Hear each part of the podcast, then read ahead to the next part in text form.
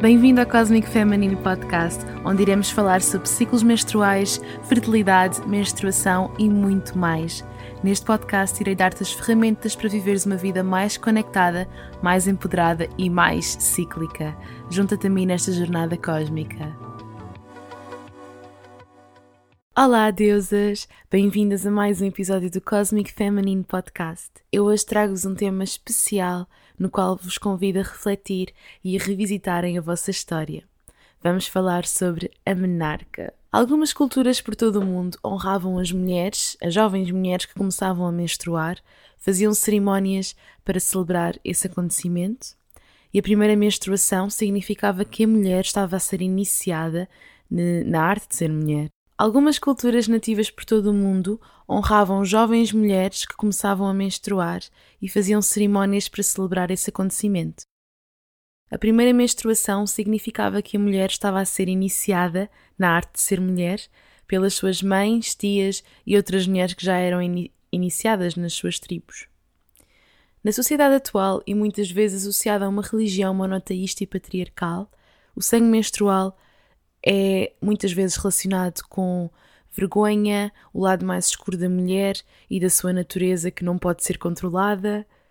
As mulheres que menstruavam eram vistas como impuras e muitas vezes isso ainda acontece nos dias de hoje, infelizmente. A maioria das mulheres aprende sobre o seu ciclo menstrual de uma forma estéril, num contexto clínico e formal, sem grande respeito pelo corpo feminino, de uma maneira patriarcal, sem respeito pela própria individualidade e sexualidade da mulher. E para muitas mulheres, a relação negativa com as suas menstruações começa precisamente na menarca. A puberdade e a primeira menstruação, para muitas mulheres, estão associadas a vergonha e humilhação, e são poucas mulheres que são introduzidas à menstruação como um rito de passagem positivo. Segundo a Christian Northrup, nada é mais eficaz em manter as mulheres no seu lugar, se excluímos a violência e o medo, do que a difamação sobre o seu ciclo menstrual. São as crenças que as mulheres têm sobre os seus corpos, sobre os seus ciclos, que vão passar para as suas filhas, netas e para as mulheres que as rodeiam. Se elas não experienciarem de uma maneira positiva, dificilmente conseguirão transmitir essa mensagem positiva para as mulheres que as rodeiam. Nós carregamos imensas gerações de vergonha e culpa, que são as crenças e as memórias das nossas antepassadas, e passamos-las também para as nossas filhas. Existem estudos que mostram que se o primeiro período de uma rapariga for aceite de uma forma positiva ou celebrado como um rito de passagem, em vez de ser ignorado ou experienciado de uma forma negativa, é mais provável que, que elas experienciem uma imagem melhor dos seus corpos e de si mesmas. Um dos primeiros contactos com a menstruação que eu tive foi através da televisão. Uma vez vi um anúncio em que uma mulher agarrava um tampão que se abria como uma flor na sua mão fechada. Anúncios de, dos anos 90, como não amar. Eu sabia perfeitamente o que era um tampão. Já tinha visto uns da minha mãe e decidi experimentar esse truque da flor. Escusado será dizer que não resultou. Lembro-me bem da primeira vez que menstruei. Eu tinha 11 anos e estava de férias no Algarve com a minha família. Um dia fomos a um centro comercial e eu fui à casa de banho com a minha irmã. Quando baixei as calças, olhei para baixo e percebi que tinha uma mancha cor-de-rosa. Ainda sem ter processado o que se tinha passado, eu olhei para a minha irmã, que tinha 6 anos na altura, e em choque, e ela gritou-me, entusiasmada: Estás com o período! Eu disse para ela se calar porque eu estava a morrer de vergonha e sem saber o que fazer. Quando chegámos perto dos nossos pais, ela foi a correr com talhos.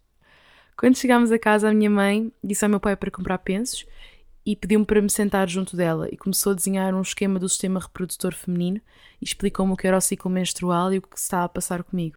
A minha mãe é muito cientista, é muito pragmática e explicou-me todo o processo biológico do ciclo menstrual que basicamente foi o meu primeiro contacto com o tipo de trabalho que eu faço hoje, que é muito interessante. Eu fiquei confusa e não percebi o que ela queria dizer com o meu corpo já está preparado para ter filhos, eu já sou uma mulher. Eu sentia-me igualzinha a como me sentia no dia anterior.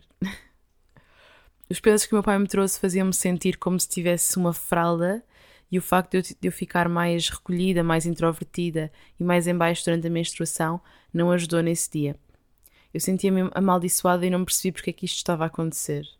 Durante os meus primeiros anos como mulher fértil, eu fazia natação de competição e todos os dias vinha uma carrinha com os meus colegas a casa buscar-me. Nos dias em que eu menstruava, eu costumava faltar à natação e lembro-me que houve uma vez que a minha mãe foi dizer ao senhor da carrinha que eu não podia ir porque estava naquela altura do mês. Eu senti-me tão envergonhada e tão revoltada que se eu pudesse eu tinha escavado um buraco para me esconder e fiquei mesmo muito chateada com a minha mãe. Sentia-me aquelas adolescentes incompreendidas, ninguém me percebia, estava assim, muito esquecida no mundo. E eu ainda não me esqueci, mãe, eu sei que estás a ouvir este podcast. Uma vez que eu não consegui colocar tampões até aos 15 anos e mesmo assim com muito esforço, eu não podia faltar às provas e fazia tampões improvisados com bolas de algodão. Sim, péssimo, uh, mas era o melhor que eu conseguia, a melhor, a melhor maneira que eu conseguia desenrascar-me para poder continuar a nadar. A verdade é que em vários países do mundo várias meninas faltam às aulas e até desistem da escola, algumas delas, quando começam a menstruar. Por não terem recursos económicos para comprar pensos, tampões ou copo menstrual, elas improvisam também com panos um, e outras artimanhas, ou por dores menstruais e outros problemas. É muito importante, na minha opinião, refletir sobre isto e perceber quão privilegiadas muitas de nós somos. Como já devem ter percebido até agora, a menarca consiste na primeira vez em que a mulher menstrua. Há uns dias fiz uma recolha de dados no Instagram, fiz-vos algumas questões acerca da vossa menarca e pedi-vos para partilharem assim algumas histórias acerca da, vossa, da primeira vez que vocês menstruaram. A maioria de vocês teve a menarca entre os 10 e 12 anos, cerca de 57%. 37% teve a menarca depois dos 12 anos e apenas 6% antes dos 10 anos.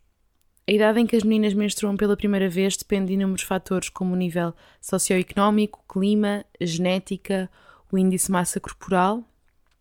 A verdade é que para que a mulher consiga menstruar, o seu corpo deve ter pelo menos 17% de gordura. A gordura no corpo deve rondar os 22% para que a mulher tenha ciclos menstruais saudáveis e ovulatórios.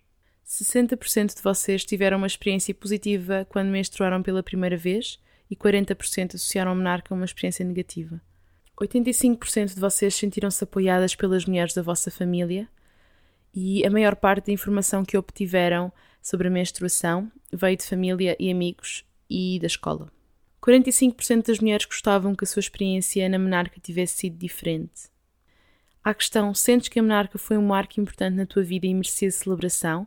50% das mulheres responderam que sim e 50% responderam que não. 45% das mulheres não falava de forma aberta acerca deste tema com a sua família e amigos e também desconhecia a experiência e a opinião das mulheres à sua volta acerca da menarca e da menstruação. Mais de 65% das mulheres não se sentiu celebrada quando teve a menarca. Tive muitas mulheres a partilharem comigo a sua história, mas irei partilhar apenas algumas. No entanto, quero agradecer a todas vocês por terem partilhado as vossas histórias, por terem partilhado algo que é tão íntimo tão vosso. Para começar, vou dar-vos um exemplo de uma mulher que não foi empoderada, celebrada nem se sentiu informada e o que pode ter também levado a que tivesse uma má relação com a sua menstruação nos anos que se seguiram.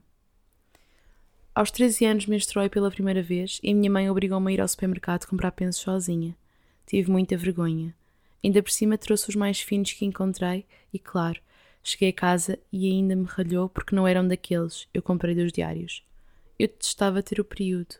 Tinha muito medo de sujar a roupa na escola e usava camiselas à cintura para tapar o rabo. Detestava usar pensos e demorei imenso tempo a conseguir usar tampões. Para mim, ter o período era horrível. A única coisa que me diziam na família era que eu já era uma mulher e podia ter filhos. O segundo exemplo que vos trago é o exemplo de uma mulher que nunca esqueceu que das primeiras coisas que lhe disseram enquanto mulher em idade fértil foi que não iria conseguir engravidar. Com 15 anos veio pela primeira vez. Antes de acontecer, a minha médica de família disse-me que eu tinha quistos e não iria engravidar facilmente. Preciso me livrar desse paradigma. Hoje, com 32 anos, faço tratamentos para engravidar e ainda não obtive resultados positivos. Sou tentante há 8 anos.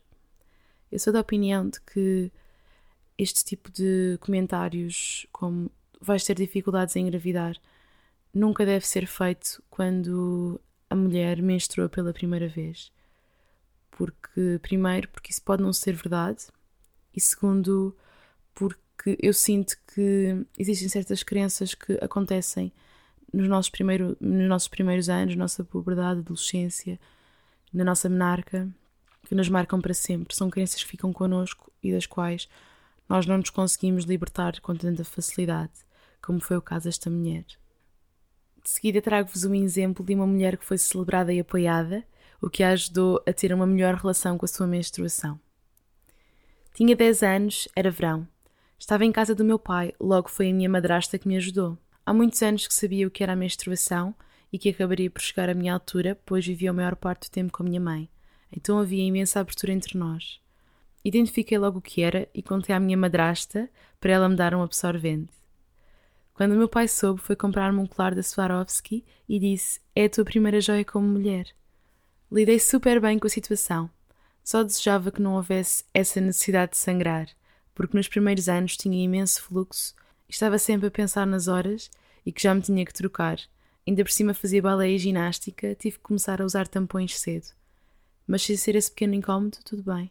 Nesta história achei muita piada ao facto do pai, de uma figura masculina, desta mulher, ter sido um apoio e a ter celebrado e dado um miminho, que foi uma joia, foi a sua primeira joia, e que foi algo que esta mulher nunca esqueceu e de certeza que nunca irá esquecer.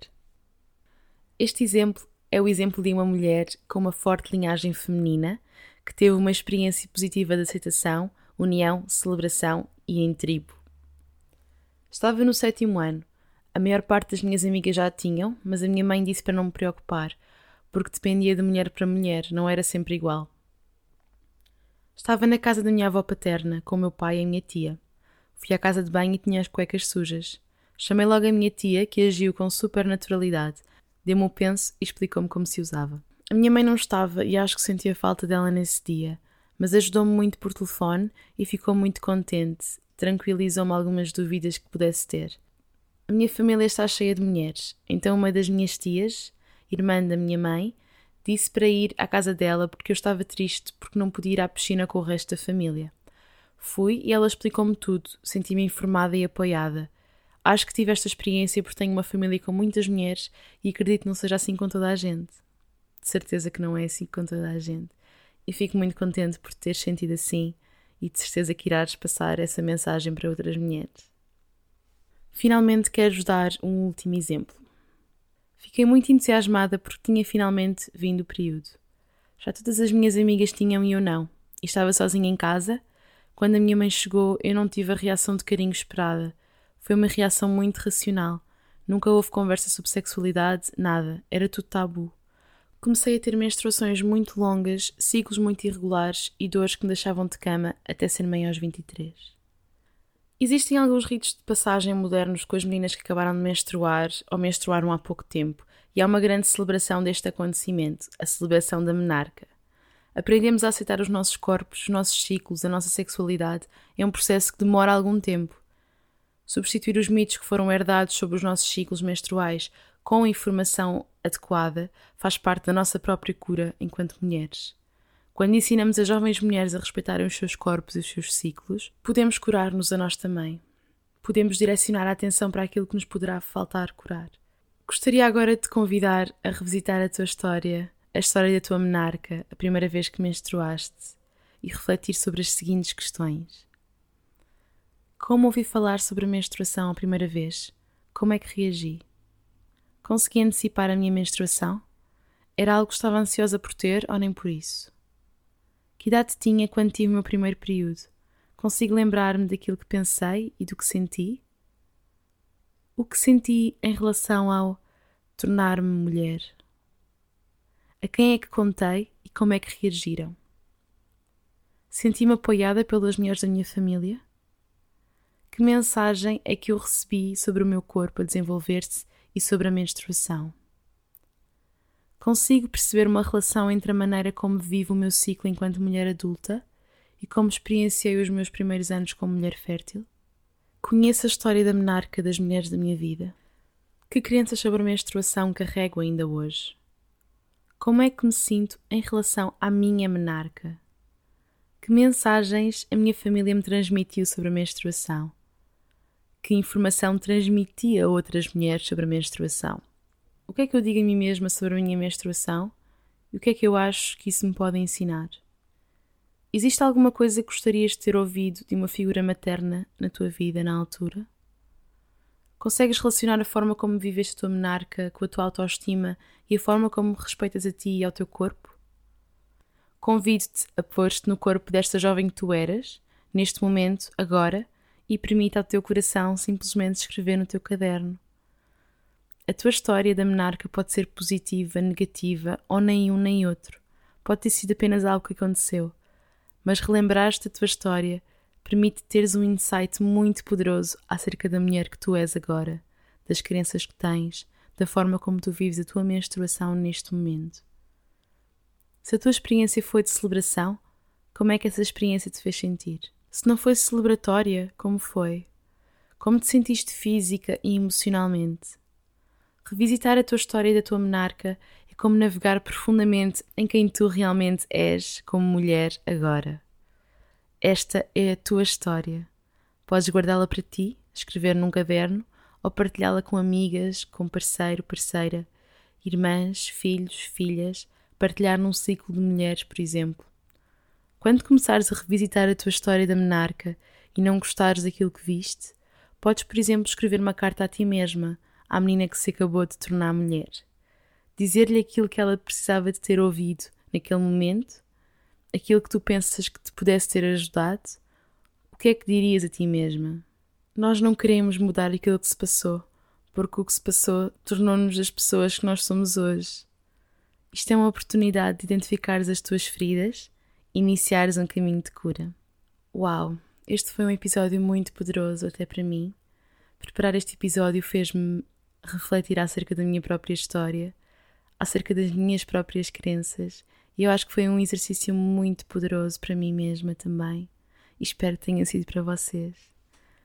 Gostava muito de vos pedir para me escreverem uma mensagem, se sentirem, de partilharem algo comigo, o que sentiram ao ouvir este episódio, se vos fez sentido, se vos ajudou de alguma maneira. Eu espero mesmo que sim, que vocês tenham sentido quão poderoso pode ser este resgate da vossa história, da vossa menarca. O vosso feedback é muito importante para mim, portanto, se estiverem a ouvir este podcast no iTunes, deixem uma review e venham falar comigo, partilhem no Instagram. Gostava muito de saber a vossa opinião. E é isso. Até breve.